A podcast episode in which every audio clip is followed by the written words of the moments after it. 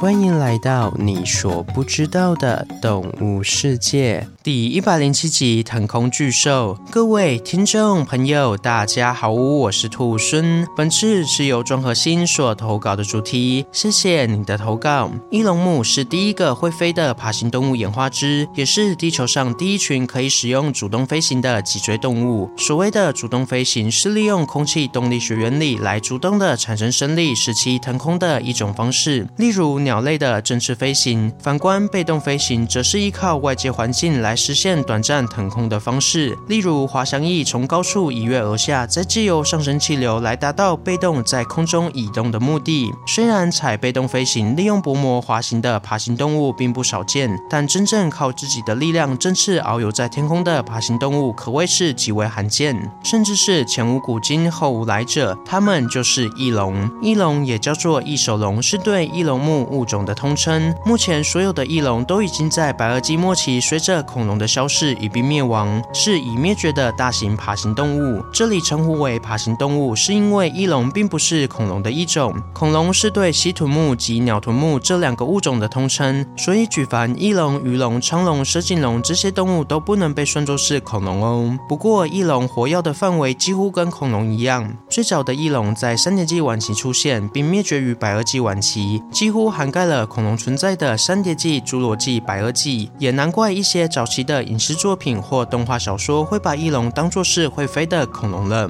然而说到飞行这件事，在一七八四年最一开始发现到翼龙化石的意大利学者科里宁认为，翼龙修长的前肢应该是起到类似船桨的功用，所以翼龙应该是种水生动物。而这个观点也被当时的海洋学家所认同。直到一八零一年，古生物学之父居维叶才第一次提出翼龙是飞行动物的概念。虽然在一八三零年前，对翼龙是水生动物还是飞行动物这件事一直争论不休，但随着时间的流逝，翼龙是飞行动物的观点也逐渐成为主流。不过，过去学者多半认为翼龙是无法真正的飞行，只能滑翔而已。但现今许多学者多半倾向于翼龙与鸟类一样，都具有主动飞行的能力。然而，会有这样的想法，原因都要归功于现代的科技进步。早期出土的翼龙化石并不是完整，甚至是被被压缩的，因为翼龙的骨骼与鸟类一样都是中空的骨骼，可以大幅减轻重量。但中空的骨骼并不容易保存，在形成化石的过程中，很容易受到挤压或者是压缩，还有破坏。